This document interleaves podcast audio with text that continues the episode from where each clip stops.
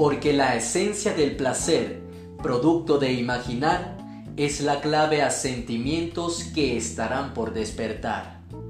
Y de esta forma, queridos amigos y amigas, damos comienzo. Mi nombre es Carlos Josías González y les doy la bienvenida a todos ustedes a este primer episodio de Pensamientos de un Índigo, un espacio donde de forma objetiva estaremos analizando diversos temas de carácter social.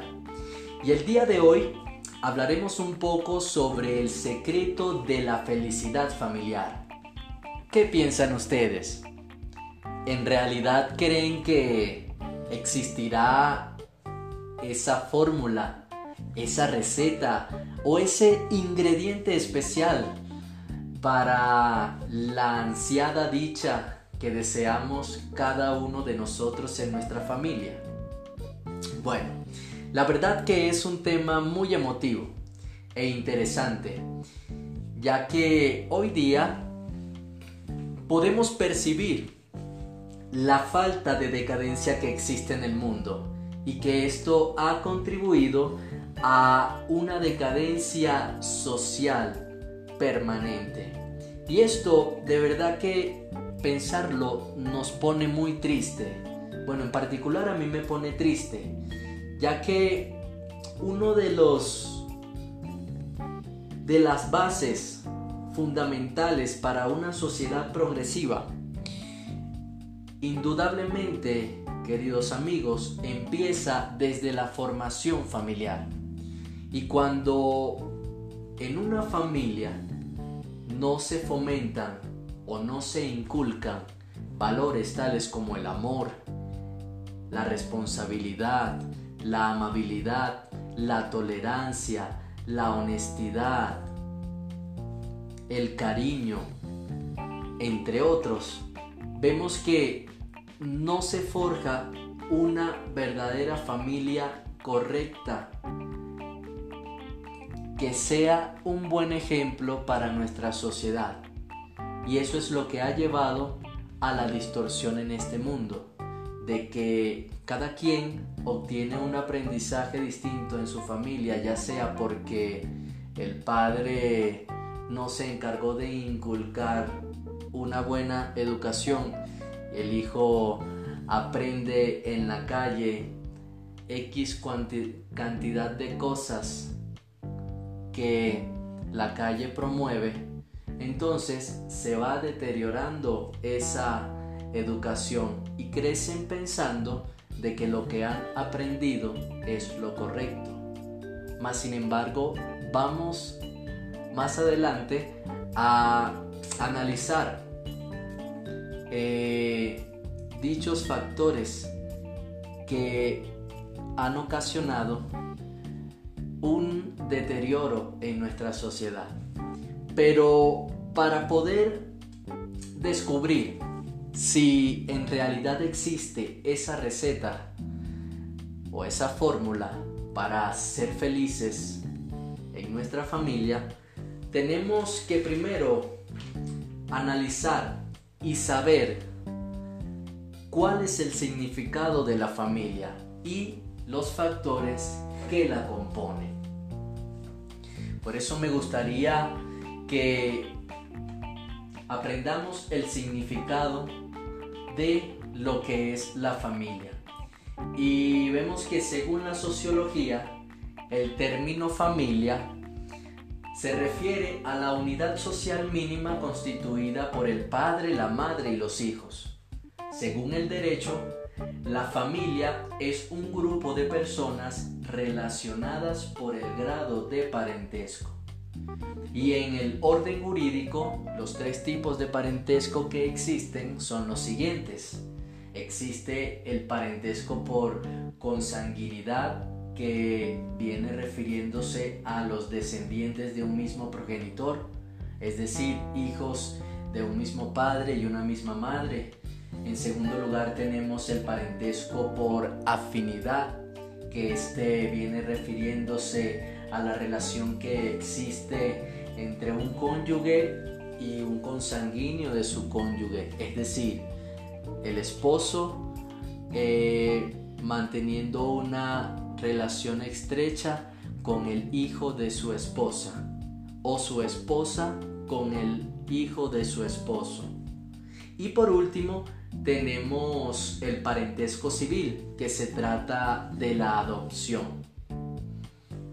Entonces, de acuerdo con el concepto de familia y los tipos de parentesco que existen, ya sea si son hijos de los mismos padres o si es un hijo de la esposa pero no es hijo del esposo o viceversa o si es por adopción, vemos que la familia es ese conjunto de personas que se relacionan entre sí y forman una unidad. En donde en esa unidad debe prevalecer tanto la armonía, la confianza, la seguridad, el respeto, el afecto, la protección y el apoyo necesario ante resolución de los problemas. Y para esto, queridos oyentes, voy a colocarles un ejemplo. Un ejemplo que nos hará visualizar mejor la importancia de estos valores que debemos tener en nuestra unidad familiar. Diríjanse a su gavetero y consigan un rollo de hilo con el que utilizamos para coser ropa o para coser algún botón que se haya desprendido de nuestra camisa. Yo también lo voy a hacer. Cuando ya tengan el rollo de hilo, agarren la extremidad y halen un poco y corten una porción. Con esa porción haremos lo siguiente. Fácil, intentarla romper. Hagámoslo para ver. Bueno, la verdad que a mí me resultó muy fácil. Muy fácil romperla. La enrollé en mis dos manos y la rompí fácilmente. Me imagino que a ustedes también les resultó igual. Pero ahora vamos a hacer lo siguiente que es el segundo paso, que es al punto que quiero caer. Cuenten en su familia cuántos miembros son. Por ejemplo, en mi familia somos cuatro, contándome a mí. Entonces yo agarraré del rollo de hilo cuatro porciones de hilo. Las cortaré y las uniré. Al igual ustedes, si son 6 miembros, corten 6 porciones, si son 5, corten 5 porciones, si son 3, corten 3 porciones. Ahora únanlas e intenten romperlas al igual que intentaron cuando era una sola porción de hilo. Vamos a ver qué sucede. Bueno, la verdad que a mí me resultó muy difícil y les soy sincero, no logré romperlas. Porque se hizo muy difícil y más bien me dolieron las manos. Me imagino que a ustedes también les sucedería lo mismo. Pero entonces, ¿qué podemos entender de este fenómeno que acabamos de observar? Este pequeño ejemplo. De que cuando estuvimos solos,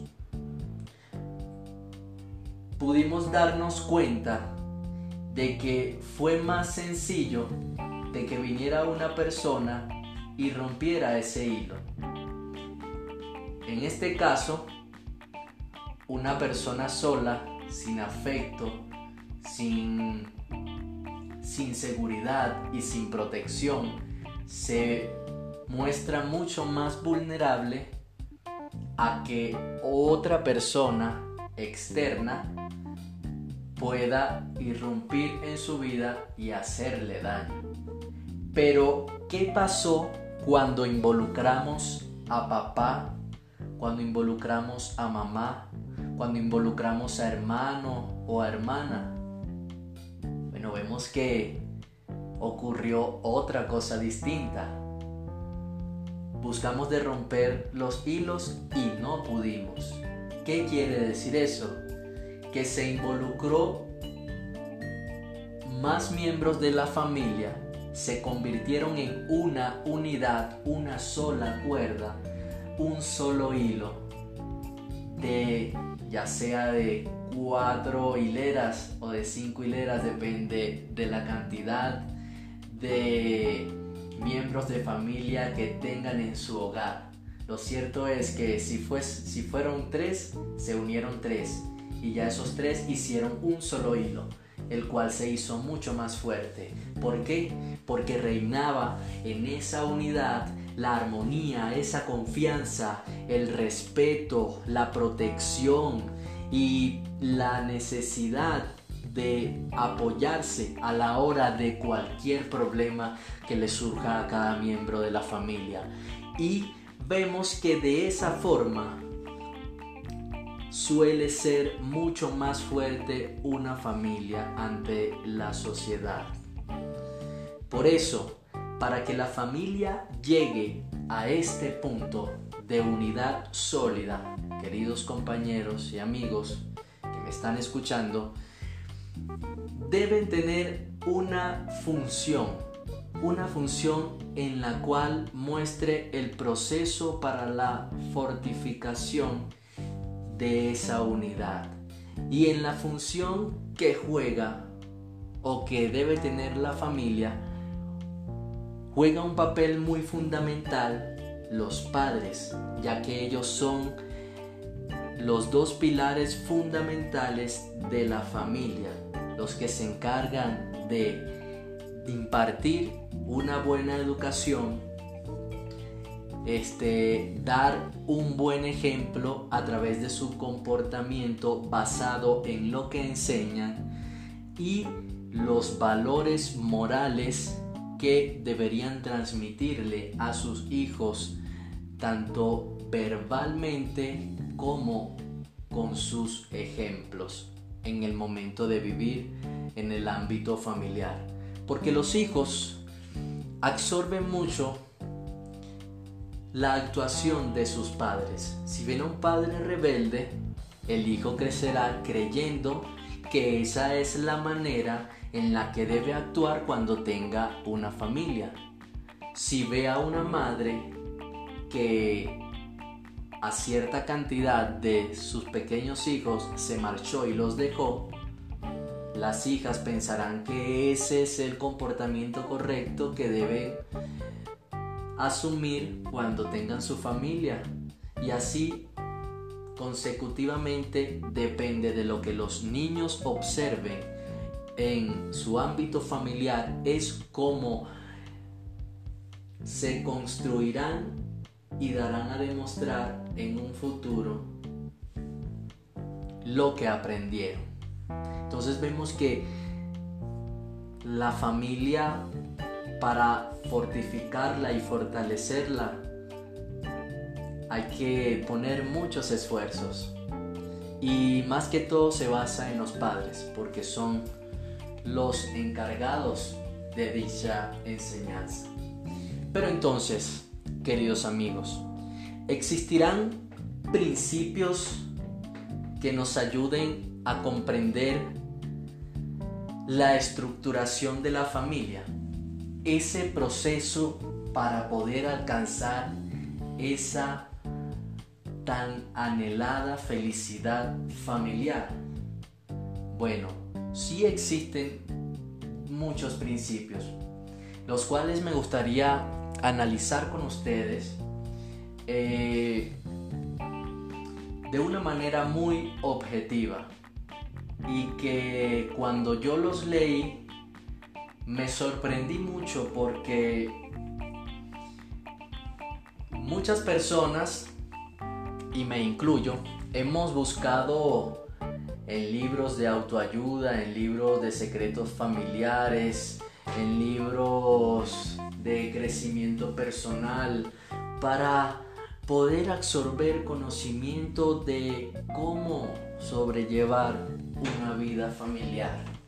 Y la verdad es que a veces buscamos tantos libros y no nos damos, no nos damos cuenta de uno en particular que a pesar de que se escribió hace muchos años atrás, no deja de ser un plato fuerte en nuestros días, ya que fue inspirado por nuestro Padre Celestial, que fue el que nos creó y nos conoce a cabalidad y a plenitud, y nos dejó sus instrucciones y sus principios con los cuales si los seguimos puede realizarse mucho mejor el proceso para la construcción sólida de una familia unida.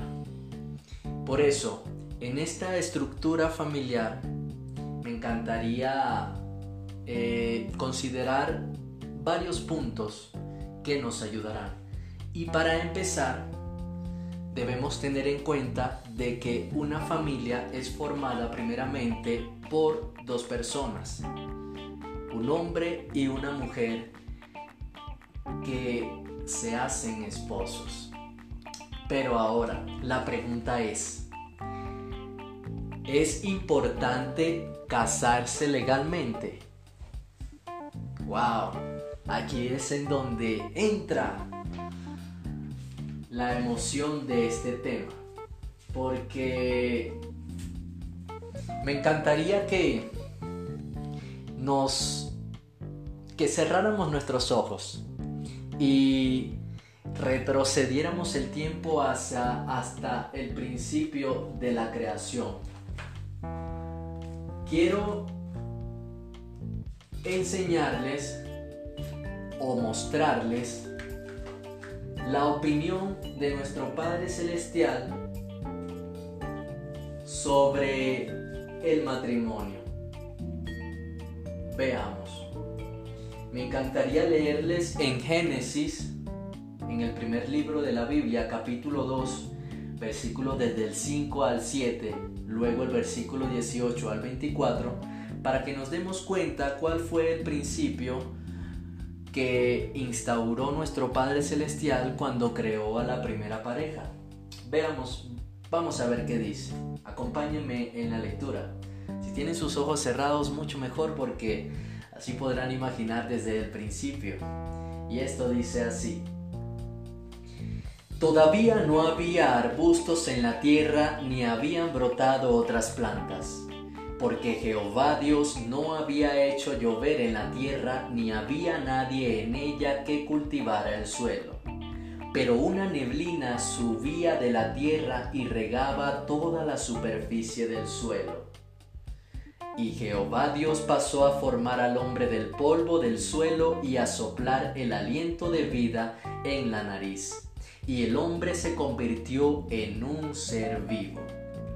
Ahora veamos el 18 hasta el versículo 24 que dice así.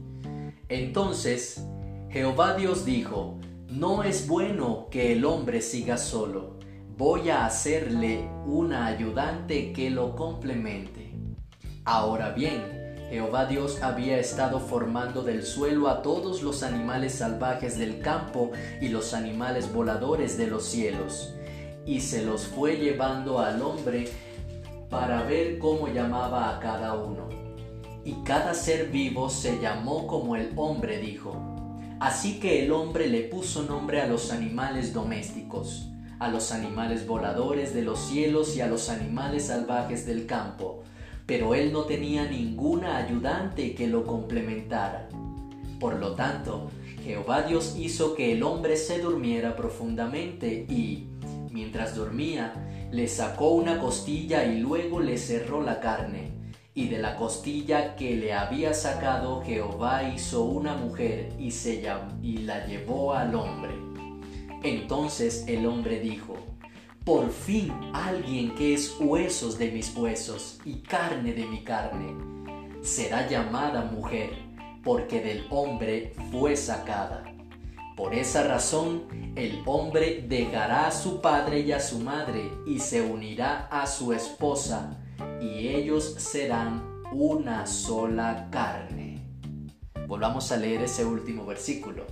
Por esa razón, el hombre dejará a su padre y a su madre y se unirá a su esposa, y ellos serán una sola carne.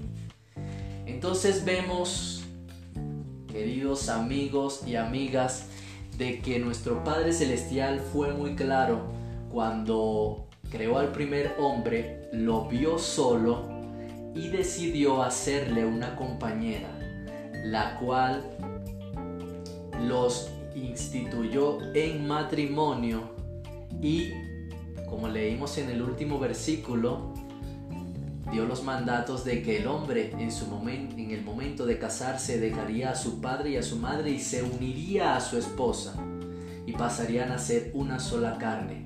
O sea, ya Dios instauró la unión, la base. Entonces, ¿qué nos da a entender esto? De que, aparte de que Dios fue el que instituyó el matrimonio, vemos que casarse legalmente ofrece a las parejas un marco estable para la crianza de los hijos y pone el fundamento para una familia feliz. Ya se forjó la estructura. Se unieron en matrimonio tanto el esposo como la esposa. Ya ahí se forjó el marco. Ya los hijos que tengan ya estarán percibiendo el primer principio, la primera enseñanza correcta que dio nuestro Padre Celestial en el principio, que es el matrimonio legal de una pareja. Entonces, vemos que hoy en día nos damos cuenta de que muchas personas, a causa de la influencia que tienen las músicas, que tienen los programas televisivos, las novelas, eh, opiniones de artistas famosos, vemos que nos han influenciado con otro tipo de enseñanzas. Se ha promovido el sexo inmoral por muchas partes del mundo hasta me atrevo a decir que hoy en día es el plato fuerte. Demasiada pornografía para que la mente eh, se ponga a trabajar de una manera cochina en querer tener relaciones sexuales con ella, con aquella, con aquel, con este, con el otro.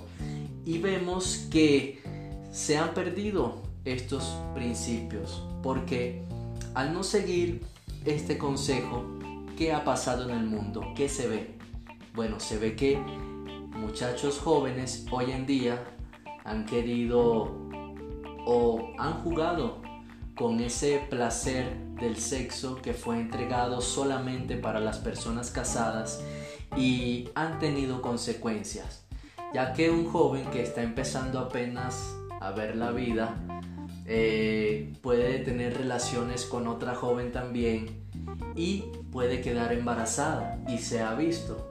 Entonces queda embarazada y él por no estar preparado decide alejarse. Entonces crece, crece esa barriga con esa joven y la joven se preocupa, nace el niño, no ve una figura paterna, la madre tiene que pasar todo el día trabajando y, y vemos que el niño queda a merced de puede ser de una niñera que le coloquen o de su abuelo, su abuela o un tío o tía. Y va creciendo con distorsiones de pensamientos y de enseñanzas que cada uno de ellos les pueda ofrecer más lo que aprenden en la calle influenciado por los compañeritos que también tienen una mala crianza o una mala educación.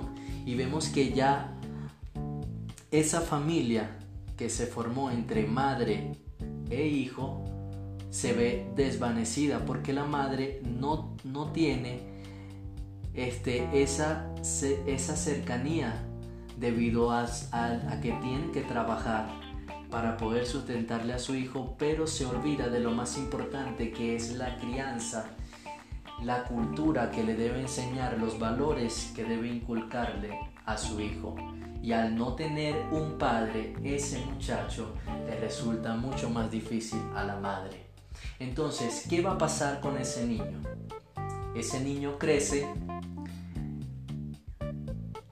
absorbió el ejemplo de que creció sin un padre y quizás también debido a la influencia de tener sexo a temprana edad, hace lo mismo. Tiene relaciones sexuales con otra joven, la deja embarazada y como él también creció sin padre, bueno, se hace la vista gorda y decide alejarse y dejar a la madre.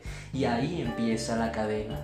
O quizás pueda tener un pensamiento mucho mejor porque se han visto casos de personas que no crecieron con un padre y no quieren eh, seguir ese mismo ejemplo ni dejar a su hijo sin padre y deciden formar una familia, pero entonces no se unen en matrimonio, sino que viven unidos pero sin formalizar la unión legalmente.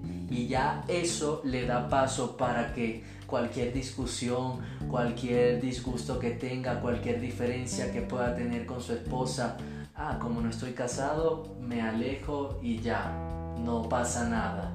Pero entonces cuando nace el hijo y ve eso, ah, mi padre se alejó, eh, no están casados, eh, se fue y quedó incompleta la educación.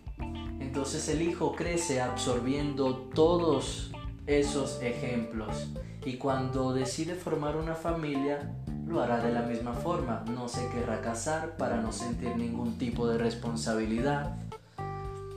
Si sucede algo también al igual como hizo su padre, se aleja fácilmente y se busca otra mujer y creyendo que con solamente dar la manutención al niño es suficiente cuando en realidad vemos que no.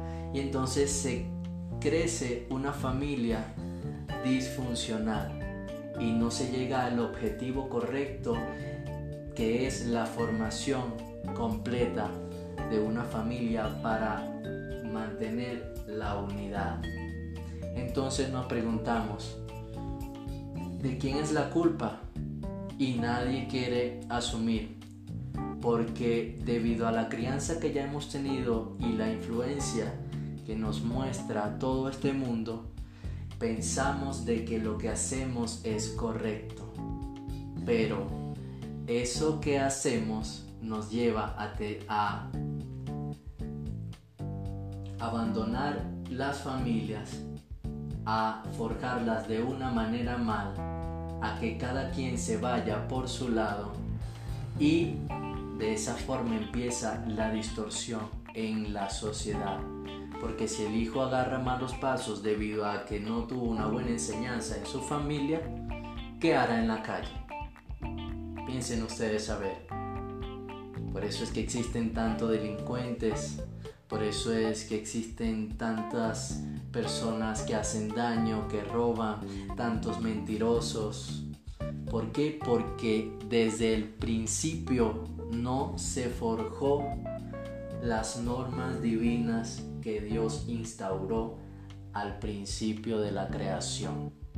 Entonces, con esto vemos que sí es fundamental casarse legalmente, ya que evitaremos también así eh, andar en promiscuidad, teniendo sexo con esta, con aquella, con aquel, y hasta nos podemos eh, apartar de ese acto tan inmoral que causa oprobio y, podemos eh, tener una protección de no contraer ninguna enfermedad también venérea que hoy en día existe debido a tanta promiscuidad que hay entre los seres humanos. Entonces vemos que, que el principio que nos dio nuestro Padre Celestial sí es fundamental para estructurar desde la base una buena familia ante la sociedad y llegar a la felicidad. Ahora, ya una vez casados los esposos, ¿cómo se deben tratar tanto esposos como esposas? Bueno, veamos que hasta para esto también Dios nos dejó consejos. Vean qué tan maravilloso fue nuestro Padre, que a pesar de que es un libro, esta su palabra, se escribió hace muchos años, todavía sigue vigente en nuestros tiempos para nuestra formación familiar y social en el mundo y de esa forma y nos pueda ir mejor. Vamos a ver lo que dice la carta a los Efesios capítulo 5 versículos desde el 22 al 25. Esto dice de la siguiente manera que las esposas estén en sujeción a sus esposos con como al Señor, porque el esposo es cabeza de su esposa, tal como el Cristo es cabeza de la congregación, salvador de este cuerpo. De hecho, igual que la congregación está en sujeción al Cristo, las esposas también deben estar en sujeción a sus esposos en todo. Esposos, sigan amando a sus esposas tal como el Cristo también amó a la congregación y se entregó por ella. Entonces, vemos claramente que la instrucción de nuestro Padre Celestial fue que las esposas estuvieran en sujeción a sus esposos, ya que Él es la cabeza o la representación de la familia. ¿Qué quiere decir esto? Bueno, de que el esposo cumple una función, eh, una función muy, muy elevada en la familia, ya que es el que se debe de encargar de tomar la iniciativa en la familia, conseguir el sustento y enseñar a su familia.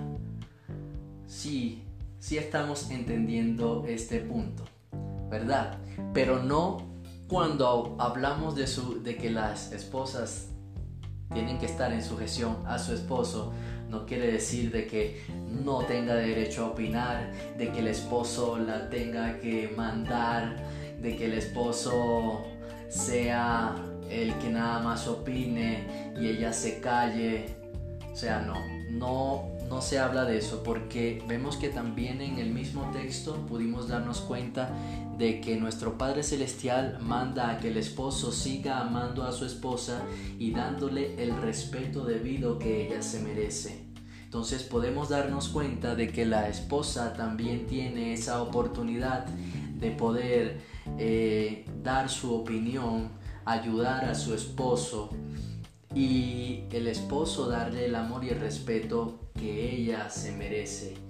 De esa forma, cumpliendo cada uno con el rol que le toca, esos dos pilares fundamentales serán de gran ayuda para dar un buen ejemplo a sus hijos. Y los hijos al ver a sus padres tanto unidos en matrimonio legalmente como ver la actuación que tiene su papá de que es el que lleva la delantera, el que trae el sustento, su madre que lo ayuda también en los quehaceres de la casa, en organizarlos a ellos mismos, eh, mientras que viene el papá, eh, también como ven, como la mamá atiende a su esposo, eh, que le prepara su comida cuando él llega de su trabajo, todas estas cosas, toda esta organización muestran los padres, los hijos la van observando. Entonces,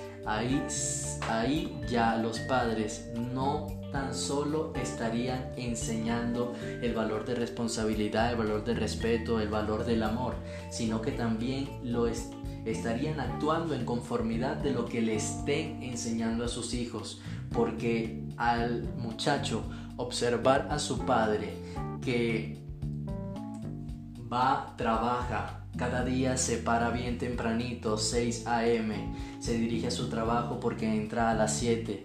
Ya ahí el padre le está mostrando que responsabilidad de llegar temprano a un trabajo. También con eso le está demostrando la responsabilidad que él asume para traer el sustento a su familia. Ve también el respeto que le tiene su madre a su padre en ese sentido, la ayuda y la colaboración que le muestra. Ven cuando llega el padre y saluda a su esposa con tanto cariño y tanto afecto, ya ahí observan el amor que se tienen los padres y que hacen los hijos, absorben todos estos valores ejemplificados por sus padres y ya les queda en su memoria. Al momento de ellos crecer, ya crecen sabiendo eh, cómo tratar con cariño a, a las demás personas porque no tan solo aprendes el amor o el cariño o el respeto para estar en familia, sino para tratar a las demás personas en el ámbito social. Y ya se va creando una sociedad mucho mejor, porque donde reina el respeto, reina la seguridad, la seguridad, donde hay honestidad, no hay robo, donde no hay mentiras, este nace la confianza y entonces vemos que sí es fundamental la manera en cómo se deben tratar los esposos, tanto con amor como respeto, y cada uno cumplir con las obligaciones que les toca para que sus hijos absorban ese buen ejemplo. Y entonces ahí, en ese segundo paso, se va fortaleciendo y se va estructurando más avanzadamente hasta llegar al fin de obtener una familia feliz.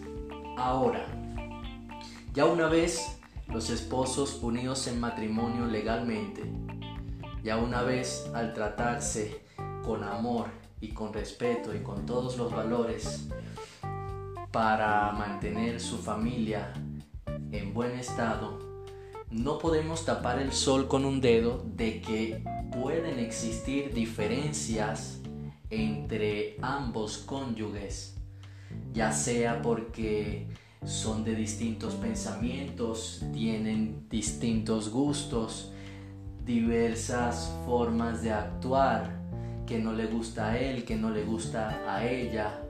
Y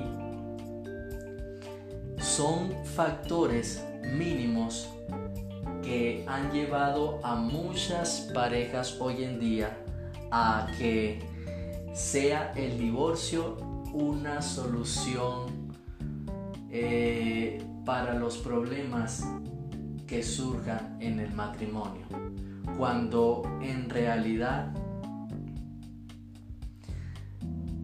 si ponemos en práctica todos estos consejos, no, ¿cómo les explico? Este, cuando ponemos en práctica todos estos consejos del trato entre esposos y esposas, vemos que más fácil sería solucionar los problemas a una separación que traería una gran distorsión en la familia. Pero vamos a ver qué piensa nuestro Padre Celestial y Creador sobre el divorcio. Vamos a ver, ¿qué opinan ustedes? Vemos que las bases, eh, la, la excusa que utilizan las parejas para divorciarse son las diferencias que puedan existir. Pero veamos qué consejo nos dejó nuestro Padre Celestial aquí en primera en la primera carta que dejó a los Corintios en el capítulo 13, versículos 4 y 5. Observemos, escuchemos. Dice así, el amor es paciente y bondadoso, el amor no es celoso, no presume, no es arrogante, no se porta de forma indecente, no busca sus propios intereses, no se irrita con facilidad, no lleva cuenta del daño, no se alegra por la injusticia, sino que se alegra con la verdad. Todo lo que todo lo soporta, todo lo cree, todo lo es, todo lo espera, todo lo aguanta. Wow, de verdad que muy bonitas estas palabras. Nos muestran que a pesar de las millones de diferencias que podamos tener con nuestra pareja, Debemos recordar ese voto que hicimos al principio y recordar el por qué nos casamos, que fue el amor que el lazo de amor que nos unió. Y ese lazo de amor nos va a impulsar, como dice el texto, a aguantar, a no ser celosos, a buscar las miles de soluciones que podamos tener para seguir con nuestro matrimonio. Porque ¿qué es lo que sucede? Muchas personas, eh, muchas parejas, por ejemplo, eh, hay, hay algo que al esposo no le gusta que la esposa haga, entonces él viene y, le hace una observación y la esposa eh, le habla de una manera que a él no le gustó, empezó la discusión, esto, lo otro, y mm, se dejan de hablar. Pero entonces el orgullo en este caso es mucho más fuerte y no permite que una de las dos partes ceda a la humildad y a llamar a su pareja y por ejemplo poderle decir, oye, corazón, ven acá, no debemos ponernos de esa forma. Hablemos un poco, ya un poco más calmados, porque con furia nadie puede hablar y, tiende a decir palabras que de pronto más adelante pueda arrepentirse. Por eso hay que ser un poco perpicaz en ese punto y dejar que las aguas se calmen y ser humildes y abordar a su pareja y decirle, ¿Por qué estamos actuando de esta forma? La verdad, quiero pedirte disculpa por cómo actué. No debí, no debí actuar así. De verdad que te merece respeto, no debí tratarte de esa forma. Pero también quiero que entiendas qué fue lo que me hizo a mí actuar de esa manera. Y es que tuviste una actitud la cual me ofendió, no me gustó y que me gustaría que me explicaras, escuchar tu opinión también, qué te, te afectó de lo que yo hice, qué, qué fue lo que te llevó a actuar de esa forma y poder solucionar esto. Yo creo que si alguna de las dos partes busca a su pareja de esta manera y le habla y le da a entender de que él reconoce también que falló sus errores y le da la oportunidad a él o a ella de también expresarse, la otra pareja que está renuente no le quedará más remedio también que persuadirse a través de la forma en cómo tú estás llegando. Si tú le hablas de manera bonita y tranquila, ella no no, no actuará de, otra manera porque no tiene la razón ni el motivo. Entonces, la forma en que la pareja se trate y se dé el respeto y busquen de hablar y solucionar las cosas de manera tranquila juega un papel muy fundamental para la solución de los problemas. Entonces vemos que Dios nos da instrucciones para no para que no sea el divorcio la primera solución cuando surja una diferencia entre las parejas. Porque si vamos al libro de Mateo, acá en su palabra la Biblia, en el capítulo 19, versículo 9, nos daremos cuenta el por qué Dios prefiere que solucionemos a divorciarnos. Fíjense. Yo les digo que todo el que se divorcie de su esposa, a menos que sea por inmoralidad sexual y se case con otra, comete adulterio. Porque Dios odia un divorciarse. Entonces vemos claramente sí existe una base para un divorcio, pero no es cualquier discusión que pueda tener la pareja.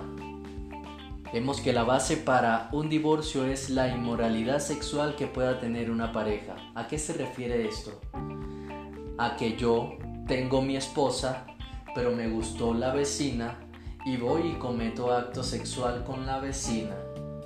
Mi esposa se entera, ah, ya ahí tiene la oportunidad de decidir si me perdona o si decide divorciarse porque ya hay una base que fue la, la instaurada por nuestro Padre Celestial. Pero vemos que cualquier discusión o cualquier diferencia que pueda suceder entre los matrimonios se pueden solucionar. Se pueden solucionar y por eso Dios da esos consejos. Porque ¿qué pasa cuando una familia unos años va bien, el esposo respeta a la esposa, eh, se aman, crían a sus hijos, les dan buena educación, pero entonces surge un problema de la noche a la mañana y ya la solución es el divorcio, la separación. ¿Qué va a pensar el muchacho? Que cuando las cosas le estén yendo bien y surja algún inconveniente en cualquier ámbito de su vida, entonces lo que vio en su familia le dará a entender de que ya sucedió esto malo, no hay solución para nada, lo, lo, lo que lo que debe importar aquí es que si ya no funciona, ya lo dejo, ya tiro todo, tiro la toalla, no continúo, no busco la solución, no busco las alternativas. Ya eso lo aprende el muchacho y lo lleva a cabalidad en cualquier ámbito de la vida, no solamente en el matrimonio. Ya ahí los padres le están dando un ejemplo de poca constancia en las cosas que se quieren realizar y en las cosas que uno ama. Si se entiende, ya el muchacho crece con una mentalidad de que al surgir el primer problema, lo que debe hacer es tirar la toalla, obviar eso y darlo por sentado, cuando en realidad es lo que le gusta, es lo que quiere y es lo que ama. Entonces vemos que no debe ser la solución correcta al el esposo y la esposa solucionar sus problemas le dan al muchacho una enseñanza de que debe asumir las consecuencias de lo que pasa y que si sucede algún inconveniente en su camino hacia un logro que él quiere, necesita o con su esposa, debe buscar las alternativas y las soluciones para poder continuar con lo que quiere y con lo que le gusta, porque de problemas y de diferencias está lleno el mundo. No podemos pretender de que en la vida estamos, estamos y todo nos va a salir bien siempre. No, siempre va a haber algo que nos haga tropezar y esa es la esencia de la vida, la clave de saber solucionar nuestros problemas, saltar ese muro que nos impide y ahí nos demostramos confianza a nosotros mismos y fortaleza de que no hay nada, no hay ninguna pared de que no pueda ser derrumbada para llegar y alcanzar nuestros sueños. Ese es el ejemplo que le estaremos dando a nuestros muchachos.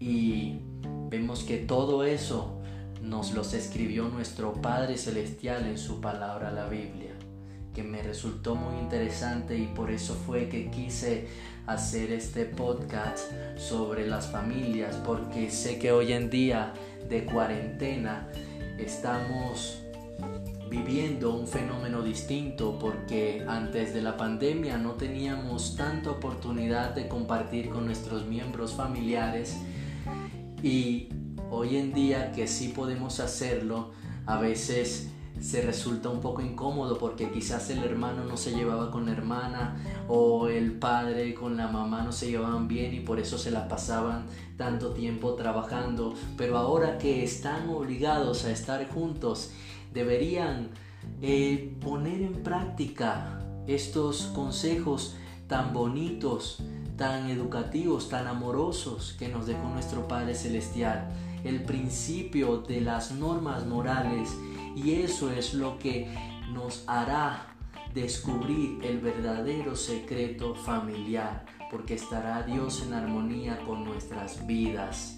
Y esa es, ese es el secreto de una felicidad plena en la familia, de una estructura fortificada, de una unión excelente, la cual será difícil para una persona externa irrumpir en dicha unión o en la familia para poder destruirla o separarla, porque estarán unidos bajo la armonía, el respeto, el amor, muchos valores fundamentales que ayudan para el crecimiento de y para el crecimiento de ser una buena persona para la sociedad.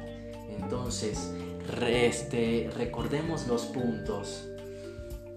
¿Es necesario o es importante casarse legalmente? Pues ya vemos que sí, que el principio lo encontramos en el libro de Génesis, nos los dejó nuestro Padre Celestial, ya que como analizamos, eso eh, construye o, les ofrece a las parejas un marco estable para la crianza de sus hijos. Ya por ahí están dando el, el ejemplo principal.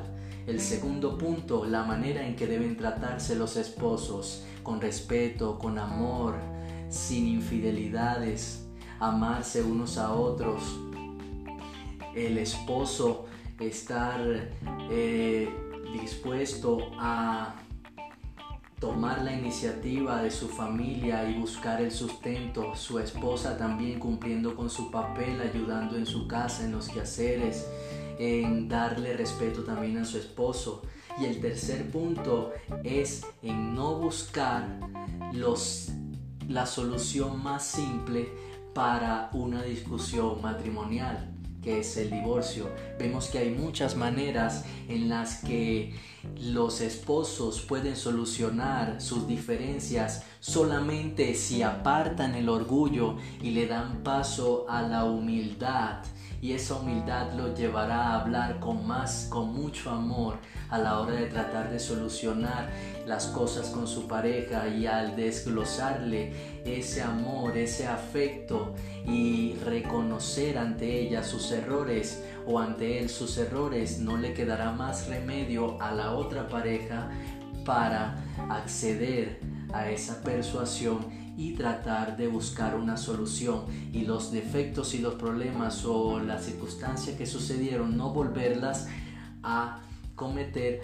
para que no vuelva a surgir esta discusión y de esa manera le estaremos enseñando a nuestros hijos que ante cualquier dificultad y ante cualquier problema no desistamos, no, tire, no tiren la toalla, sino que busquen la solución y sigan adelante.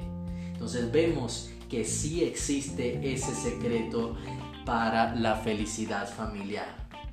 Y me gustó haber conversado esto con ustedes, espero que le haya sido de mucha utilidad, que en estos tiempos de cuarentena puedan ponerlo en práctica para así armonizar en su familia, solidificar esa cuerda y unirla junto con los demás miembros y hacer una sola fuerte que sea irrompible ante personas externas que quieran hacer daño a nuestra familia.